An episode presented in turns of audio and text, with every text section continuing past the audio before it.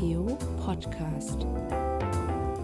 Ihr Podcast aus der Katholisch-Theologischen Fakultät der Uni Münster.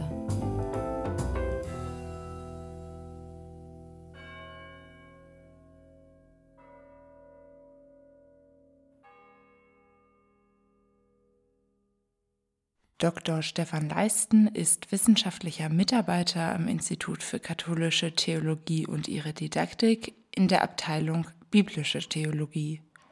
Interviewt wird er von Chiara Brenet, studentische Hilfskraft bei TheoTwist, dem Videografie-Team an der Katholisch-Theologischen Fakultät.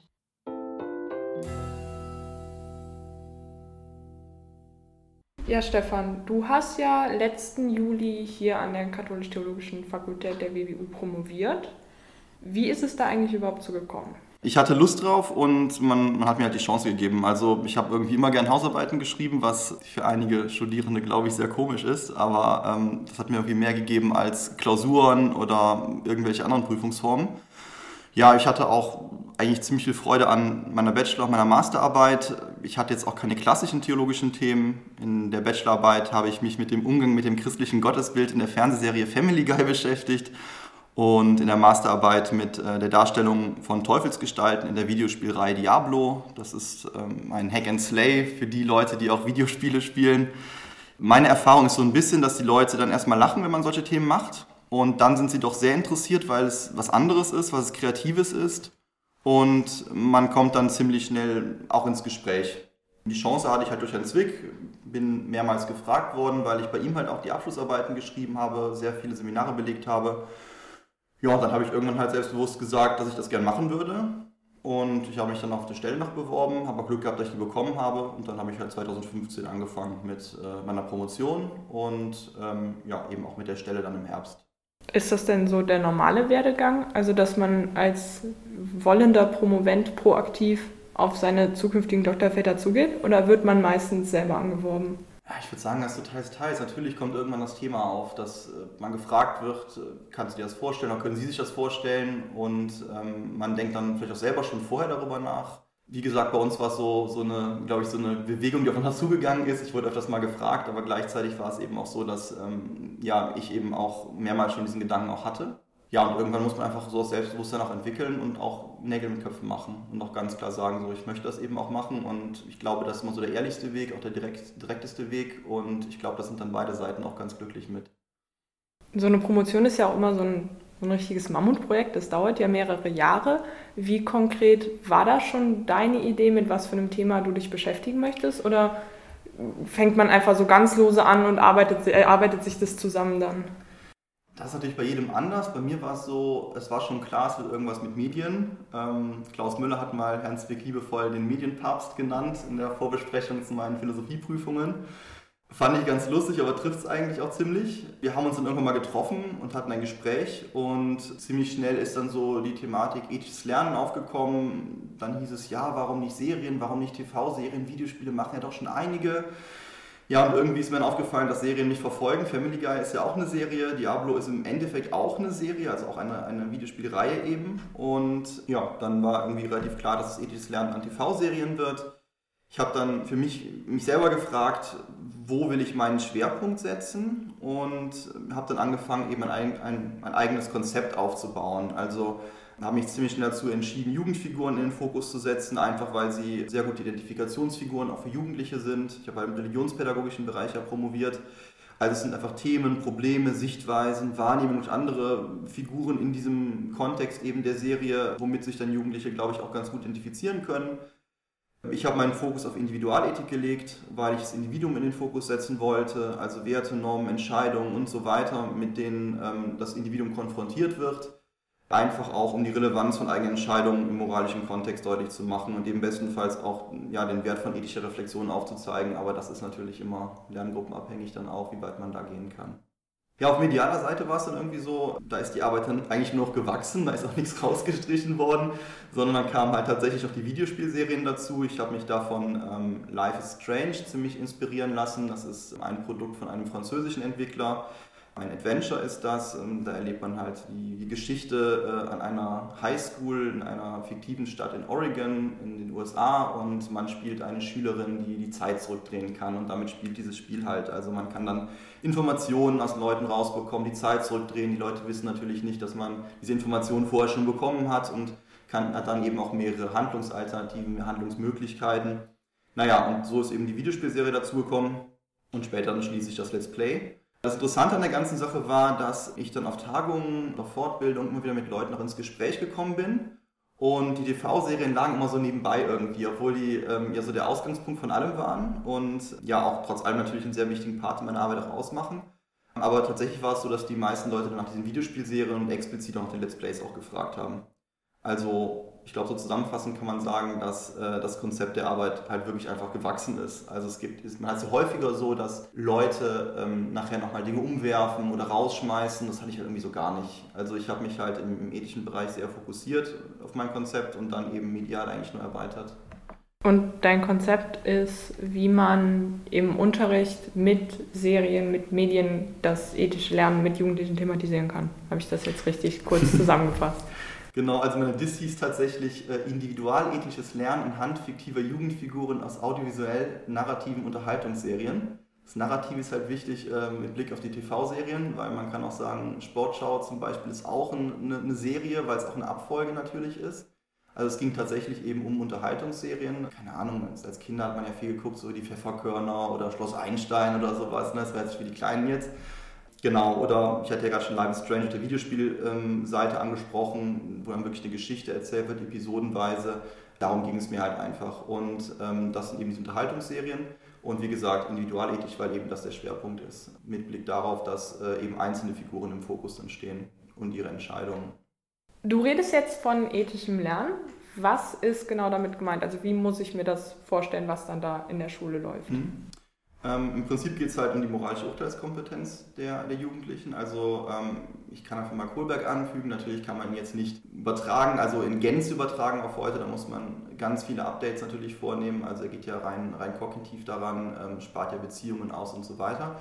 Im Prinzip geht es halt darum, wie ich Entscheidungen begründe. Dass ich eben jetzt ganz platt zum Beispiel nicht hingehe und sage, ja, ich habe das so gemacht, einfach, einfach so, weil ich da Lust drauf hatte, sondern ähm, ich habe immer Möglichkeiten, Entscheidungen, die ich treffe, eben auf eine gewisse Art und Weise zu begründen. Ich kann mich an Belohnung und Bestrafung orientieren, ich kann mich an meinen Peers orientieren, also an meinen Freunden zum Beispiel, ähm, ich kann mich an der Gesellschaft orientieren und für mich ist es so, dass am Schluss die ethische Urteilskompetenz einfach steht, also eine, eine ethische Argumentation. Also beispielsweise, dass ich jetzt kantig argumentiere, dass ich also nicht mehr hingehe und mich an Belohnung und Bestrafung orientiere, dass ich nicht mehr hingehe und sage, ähm, ich orientiere mich an irgendwelchen Freunden, sondern ich bilde mir selber eine Meinung raus und kann diese auch begründen, das eben im äh, moralischen Kontext. Das geht natürlich jetzt nicht mit jeder Lerngruppe, das hatte ich ja eben schon mal angedeutet, sondern man muss eben auch Abstriche machen es kann eben auch sein, dass man mit, mit Leuten nie zu Kant kommt, aber zumindest, dass sie eben ähm, eine gewisse Reflexionskompetenz ausbilden, dass sie eben wissen, ich muss hier was begründen, ich, ich weiß, wie ich Dinge begründen kann. Das ist natürlich jetzt abgespeckt dann das, wo ich eigentlich ganz gerne hin möchte. Und das Ganze läuft ja unter anderem, wie du gesagt hast, in deiner Dissertation an TV-Serien, also an Figuren aus TV-Serien. Jetzt hattest du schon Videospielreihen wie Diablo erwähnt, aber auch Videospielserien. Wo ist denn da der Unterschied?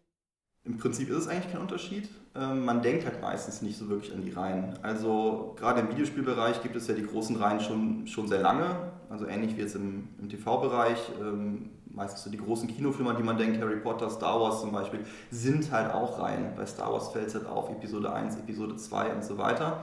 Ähm, das sind größere Titel mit einem größeren zeitlichen Abstand. Beispielsweise auf der Videospielreihe haben wir hier die, die Tomb Raider-Reihe kennt auch, glaube ich, jeder, deswegen habe ich es jetzt mal angefügt. Neu sind eben Episodenserien, äh, bei denen Episoden in mehrwöchigem Abstand erscheinen. Das ist eben bei Life is Strange der Fall gewesen. Das kam 2015 raus, später gab es noch einen Spin-off und dann noch einen zweiten Teil und da kam eben alle sechs Wochen, so war es geplant und so es meistens auch eingehalten, kam eine neue Episode raus. Die Episoden haben dann auch mit Cliffhangern geendet, das man eben auch aus TV-Serien auch kennt damit wurde im Prinzip eine, eine Geschichte dann erzählt, die man eben über einen größeren Zeitraum dann mit einer Figur erlebt hat. Wie lange waren da immer diese Episoden? Also wie lange konnte man dann effektiv spielen? Weil wenn man so ein komplettes Spiel spielt, kann man ja doch durchaus mehrere Stunden da reinstecken. Mhm. Ist da halt genauso. Also das variiert. Ich kann natürlich durch ein Spiel durchrennen, gucke mir rechts und links nichts an, beschäftige mich mit Figuren zum Beispiel gar nicht, beschäftige mich mit Handlungssträngen, Handlungsalternativen gar nicht, sondern renne da wirklich nur durch und dann bin ich da in, ich würde schätzen, anderthalb, zwei Stunden dicke durch. Pro also, Episode? Ja, würde ich sagen, doch. Also es variiert natürlich auch nochmal. Ich würde sagen, Episode 1 kann man gut und gerne anderthalb Stunden durch sein. Das ist natürlich ziemlich schade und das wirkt sich auch auf das Spiel, also ich bleibe mal bei Life is Strange jetzt, was natürlich ein sehr spezielles Beispiel jetzt ist, ähm, auch sehr stark aus. In Episode 2 beispielsweise äh, bringt sich am Schluss ein Mädchen um und ich habe die Möglichkeit, durch meine Zeitreisefähigkeit diesen Tod einmalig zu verhindern. Das Spiel verhindert nachher aber einen erneuten Zeitsprung. Das heißt, ich muss mich nachher mit dieser Figur auseinandersetzen. Sie ist in einer Extremsituation, sie steht auf einem Dach, sie ist im, im Begriff zu springen. Wir wissen, sie springt, denn sie hat es vorher schon getan. Aber im Spiel dann eben nicht, weil ich ja die Zeit zurückgedreht habe. Und äh, die Diskussion unterscheidet sich massiv danach, was ich vorher für Entscheidungen getroffen habe und wie sehr ich mich mit dieser Figur auseinandergesetzt habe. Also ich habe beispielsweise die Möglichkeit, ähm, mich in ihrem Zimmer ein wenig umzuschauen, sie zu trösten. Ich habe die Möglichkeit, zwischendurch ans Handy zu gehen, wenn sie mich anruft. Und ich kann diese Person komplett links liegen lassen. Ich kann auch sagen, ich ähm, ja, beschäftige mich mit ihr nicht, ähm, beschäftige mich auch mit ihren Werten nicht. Also das ist zum Beispiel jetzt eine sehr christliche Figur. Sie trägt ein Kreuz, sie hat die Bibel da liegen. Man hat auch später die Möglichkeit, über Bibelverse mit ihr zu argumentieren und so.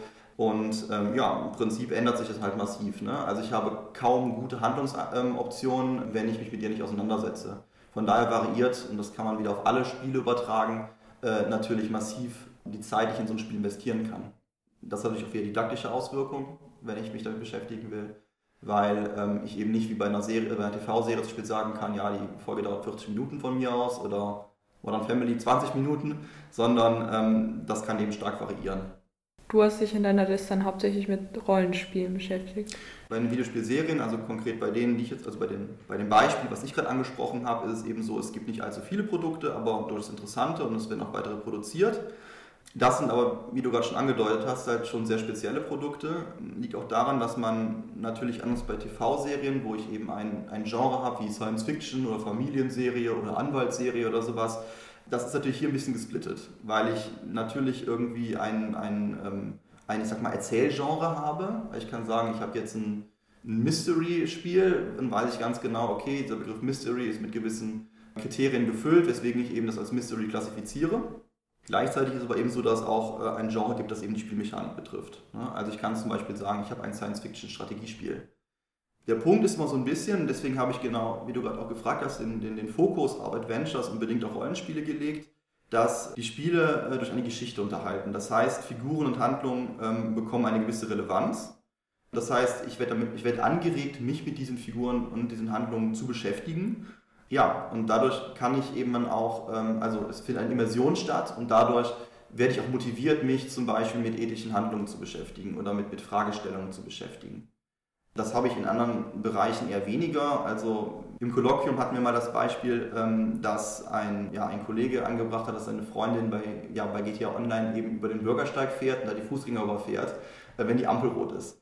Das gibt null Konsequenzen in diesem Spiel. Diese Leute sind mir auch relativ egal, weil äh, sie keinen Namen haben, sie sind irgendwie auch nicht bekannt, sie spielen keine Rolle für das Spiel, sie verschwinden irgendwann und ja, erscheinen irgendwo wieder neu und es hat einfach keine Konsequenzen. Das ist bei diesen Spielen eben anders. Ne? Also Kate ist eben tot, wenn sie äh, runterspringt und das eben auch in den folgenden drei Episoden dieser Staffel noch. Also das zeigt sich eben so, dass zum Beispiel, wenn sie überlebt hat, in, in, in Episode 4, kann man sie im Krankenhaus besuchen.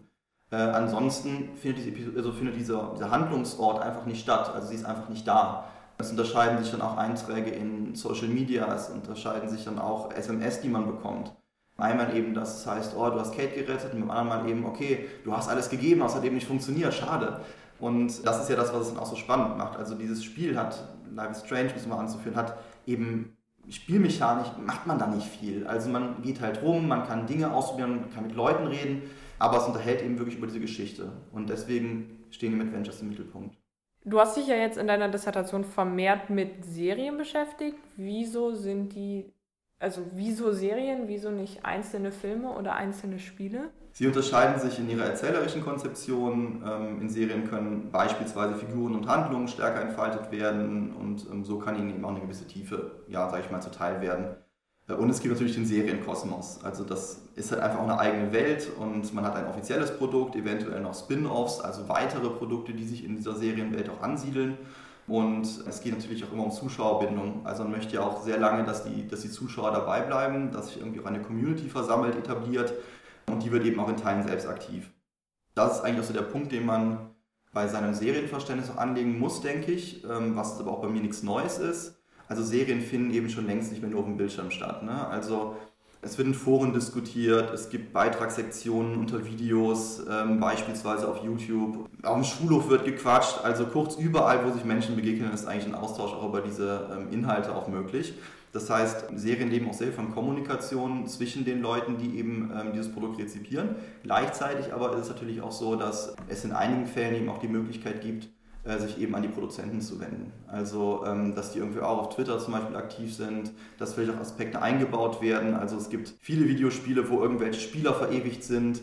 Ähm, es gab äh, damals schon ähm, beispielsweise mit, mit Stargate Atlantis schon einen Fall, wo Leute sich beschwert haben, dass eine sehr beliebte Figur ausgeschieden ist und die Figur hat man nachher wieder reingeschrieben, äh, weil man dann gemerkt hat, hm, noch früher zurück natürlich Captain Spock bzw. Mr. Spock der ja auch wiedergekommen ist. Also das ist auch immer eine Kommunikation, die in beide Richtungen geht. Das heißt also, die Welt, äh, die Serienwelt, der Serienkosmos wird eben auch durch die äh, Community teilweise wirklich mitbestimmt.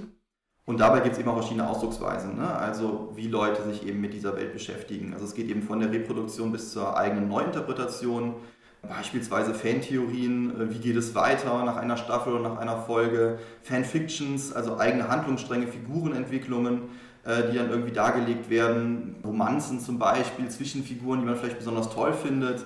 Eigene Videos, die man zusammenschneidet, Musik unterlegt. Cosplay, also Verkleiden und Nachstellen von Figuren. Das ist halt ein Phänomen aus dem japanischen Raum. Aber ich glaube, jeder, der schon mal auf dem Japantag in Düsseldorf war, äh, der weiß, wovon ich rede. Genau, und das sind einfach alles so Auseinandersetzungen, die man auch mit, mit, äh, mit Serien auch, auch pflegen kann und die auch die Community einfach mit, mit Serien auch pflegt. Das ist aber beim Film natürlich anders. Also wenn ich, oder beim klassischen Einzeltitel, der kommt halt raus, der Einzeltitel und man spielt es vielleicht, aber da kommt ja jetzt nichts nach. Also natürlich hat man Kultdinge, ne? also man hat Kultfilme oder Kultvideospiele, die immer noch so im Gedächtnis der Community bleiben, aber das ist halt auch nicht die Regel. Ne? Und es ist die Immersion bei Serien einfach viel mehr gegeben. Genau. Weil man einfach viel mehr Material hat, von dem man zehren kann. Genau, und weil sich das ja selber reproduziert über die Community dann auch weil das ja genau die Mechanik ist, die angestrebt wird. Ne? Also es ist ja genau das Ziel, was angestrebt wird von den, von den Serienmachern auch. Die wollen ja logischerweise, weil es immer noch ein, ein kommerzielles Produkt natürlich ist, natürlich auch die Zuschauer binden. Und davon profitiert man als jemand, der sich vielleicht nicht kommerziell damit beschäftigt, natürlich dann auch. Also das war auch mit eins äh, der Hauptargumente, weswegen ich eben gesagt habe, ähm, Serien haben da auch einen Eigenwert. Ja, das waren jetzt so die TV- und Videospielserien. Dann kamen eben später noch die Let's Plays dazu. Was genau sind Let's Plays für alle Leute, die nicht auf YouTube unterwegs sind? Tatsächlich wurde ich das immer sehr häufig gefragt und wie gesagt, das war eigentlich so der, der spannende Aspekt, weil TV-Serien eben meistens dann doch so eher am Rand anlagen, das kannte man einfach oder kennt man einfach. Beim Let's Play ist es so, dass eine Person ein Videospiel spielt und äh, dieses eben kommentiert. Ähm, sie kann eben das Spielgeschehen selber kommentieren, das muss aber nicht so sein. Also es können auch Anekdoten erzählt werden oder gänzlich andere Dinge. Genau, hier muss man nochmal unterscheiden. Äh, es gibt eben die Livestreams etwa auf Twitch oder eben ja, Videos, die eben auf Plattformen wie YouTube hochgeladen werden. Diese Videos, die hochgeladen werden, können eben Teile, Mitschnitte von Livestreams sein, können aber speziell auch für YouTube äh, produziert äh, worden sein. Äh, Nutzer haben hier die Möglichkeit, dies zu kommentieren, über das Gesehene zu diskutieren, eben auch auf Meinungen anderer einzugehen. Das Interessante ist, dass wir bei den anderen beiden Serienformen äh, eben halt eine Inhaltsebene, Produktebene haben, wo es eben, wo eben Werte eine Rolle spielen. Ja, und beim Let's Play kommt eben äh, der Let's Player noch dazu, der eben auch seine Meinung abgibt, also der unbewusst oder auch bewusst Werte eben auch kommuniziert. In der Schule hat man ja nicht ewig Zeit und möchte sich ja auch nicht 3000,5 Jahre mit demselben Thema beschäftigen. Serien gibt es aber jetzt doch meistens mit Staffeln im zweistelligen Bereich, die jeweils auch über 20 Folgen haben. Wie soll das denn jetzt das ethische Lernen an Serien funktionieren, wenn man am Lernort doch zeitlich wesentlich begrenzter ist? Genau, also sind ja gerade bei den klassischen Episodenserien so ein bisschen gelandet. Ähm, natürlich könnte man auch wieder rein anfügen und so weiter, aber ich glaube, es wird so ein bisschen zu komplex jetzt. Ganz grundsätzlich ähm, arbeite ich mit einer didaktischen Reduktion. Das bedeutet, man schneidet Handlungsstränge aus und äh, fokussiert sich auf einzelne Figuren, deren Entscheidungen eben diskutiert und reflektiert werden. Wie gesagt, ist zum einen ist es zeitökonomisch, zum anderen ist es eben auch realitätsnah. Im Alltag kann ich auch nicht alle äh, Leute irgendwie beeinflussen, sondern ich handle aus einer gewissen Position heraus. Ich habe äh, Handlungsoptionen. Gleichzeitig werde ich aber auch mit Entscheidungen und Handlungen anderer immer konfrontiert. Und damit arbeite ich eben auch. Also, dass man sich wirklich nur mit einer Figur auseinandersetzt, ihre Entscheidung auseinandersetzt und ja, man eben in gewisse Settings einfach auch geworfen ist. Das hat eben den Vorteil, dass eine gewisse Komplexitätsreduktion stattfindet auf inhaltlicher Seite, da eben nicht alle Serieninhalte relevant sind. Das heißt, ich schneide ja wie gesagt diesen Handlungsstrang aus, habe dann natürlich viele Handlungen und Figuren außerhalb dieses Handlungsstrangs, die ich größtenteils ausklammern kann, wenn sie eben nicht für diesen Handlungsstrang noch irgendwie relevant sind. Also praktisch Dinge, die vorher passieren, die eventuell für diesen Handlungsstrang relevant sind, da muss ich eben vielleicht kontextualisieren.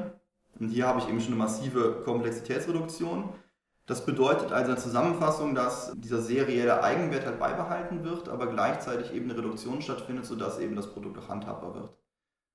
Aber wird da nicht das ethische Lernen der Schülerinnen von vornherein durch die Lehrperson schon beeinflusst, wenn diese ja dann schon den Teil der Serie aussucht, der behandelt werden soll? Also lenkt man da nicht seine Schülerinnen schon in die richtige Richtung für einen selber als Lehrperson? Wenn man das selber entscheidet, tut man das ähm, auf jeden Fall. Punkt ist natürlich, es gibt schon gute Gründe, das zu tun. Ähm, um nochmal auf das Beispiel von Live Strange zurückzukommen. Es ist natürlich schon ein krasses Thema, äh, Selbstmord, gerade unter Jugendlichen. Und wenn ich beispielsweise äh, Schülerinnen und Schüler habe, die ähm, damit äh, irgendwie konfrontiert worden sind, dann ist es vielleicht nicht ganz gut, so eine Thematik zu wählen. Gleichzeitig ist es aber eben auch so, ähm, ich bin ja nicht gezwungen, selbstständig über die Köpfe der Leute hinweg zu entscheiden, sondern ich kann sie ja partizipieren lassen. Ich muss halt nur mit einbeziehen, dass die Leute eine gewisse Motivation haben, sich vielleicht für Themen zu interessieren. Das muss nicht zwingend ihre eigene Motivation sein. Also in der Hinsicht, dass sie sagen, ich selber interessiere mich wirklich für diese Thematik, sondern ein bestes Beispiel ist 30 Reasons Why, also Tote Mädchen lügen nicht. Äh, hatte ich ein Gespräch mit einer Lehrerin und die meinte zu mir, ja, die wollten das unbedingt alle machen. Und dann hat sie damit angefangen und äh, auf einmal hieß es, ja, nee, fiel mir doch langweilig. Warum? Die Gruppe äh, hatte einfach nur mitbekommen, es wurde halt medial sehr gehypt, es wurde viel darüber geredet, oh, das sieht mal interessant aus, ja, machen wir mal. Thematisch haben die sich vorher aber nicht damit auseinandergesetzt, sondern es war eher so ein bisschen Neugier. Das heißt also, ähm, man muss auch mit einbeziehen, ähm, wie die Motivation der Leute ist, sich für eine gewisse Sache zu entscheiden, aber es spricht ja nichts dagegen zu sagen, ähm, da ist etwas, was die Leute einfach interessiert und äh, dieses Thema greife ich jetzt auf oder es wird gerade eine Serie von, von vielen Leuten der Klasse geschaut, das greife ich jetzt auf. Grundlegend ähm, ist eine äh, Lerngruppenanalyse wichtig, ähm, ja, dass man sich einfach auch mit den Interessen der Leute auseinandersetzt, mit möglichen Vorerfahrungen, natürlich auch mit dem, mit dem Leistungsstand. Also können zum Beispiel auch ähm, Serieninhalte verstanden werden, können sie überhaupt erfasst werden. Das kommt ja auch noch alles dazu. Jetzt haben wir ja ziemlich viel über Serien geredet, aber du hast ja gar nicht in der Medienpädagogik oder so promoviert, sondern in der Theologie. Wie passt das zusammen? Ich hatte es ja schon angedeutet, also man wird halt mit christlichen Figuren und Ansichten konfrontiert. Beispiel eben Kate aus Life is Strange. Ich bringe jetzt nur das Beispiel, es gäbe noch viele, viele mehr. Und das zeigt irgendwo auch, dass, dass der Glaube und christliche Werte eben nicht veraltet sind, sondern äh, dass sie eben gelebt werden und auch Teil von Argumentationen und Diskursen sind. Also das macht sie ja auch. Und das im Prinzip springt man ja im Spiel auch darauf an, wenn man auf dem Hausdach eben mit ihr redet. Also man führt Bibelverse an, man ähm, verweist auf christliche Werte, auf Nächstenliebe, auf Beziehungsgeschehen auch. Und ich finde, das ist auch nochmal wichtig, weil man hier nochmal die Relevanz auch für die Jugendlichen aufzeigt. Ja, also klar, ich habe ähm, Jugendliche, die religiös stark sozialisiert sind, aber ich habe eben auch sehr, sehr viele, bei denen das nicht der Fall ist und wo vielleicht auch dieses Vorteil da ist, äh, ja, das gibt es nicht mehr und das ist auch nicht mehr wichtig. Und ich habe hier eben die Möglichkeit, die Leute in ihrer ähm, Lebenswelt auch abzuholen und äh, eben zu zeigen, hey, das, das kommt in euren Produkten vor und wir beschäftigen uns mal damit. Wir reflektieren das Ganze mal. Und ich finde einfach, dass man hier auch die Relevanz von äh, moralischer Urteilskompetenz nochmal zeigen kann, ethischer Bildung. Und das betrifft ja nicht nur die philosophische Ethik. Also ich komme ja nicht nur irgendwie mit Kant oder mit dem Utilitarismus oder mit welcher Theorie, philosophischen Theorie auch immer an, sondern davon profitiert ja auch die theologische Ethik. Das war jetzt extrem runtergebrochen, aber ich hoffe einfach, dass man einen kleinen Einblick in das Projekt bekommen hat.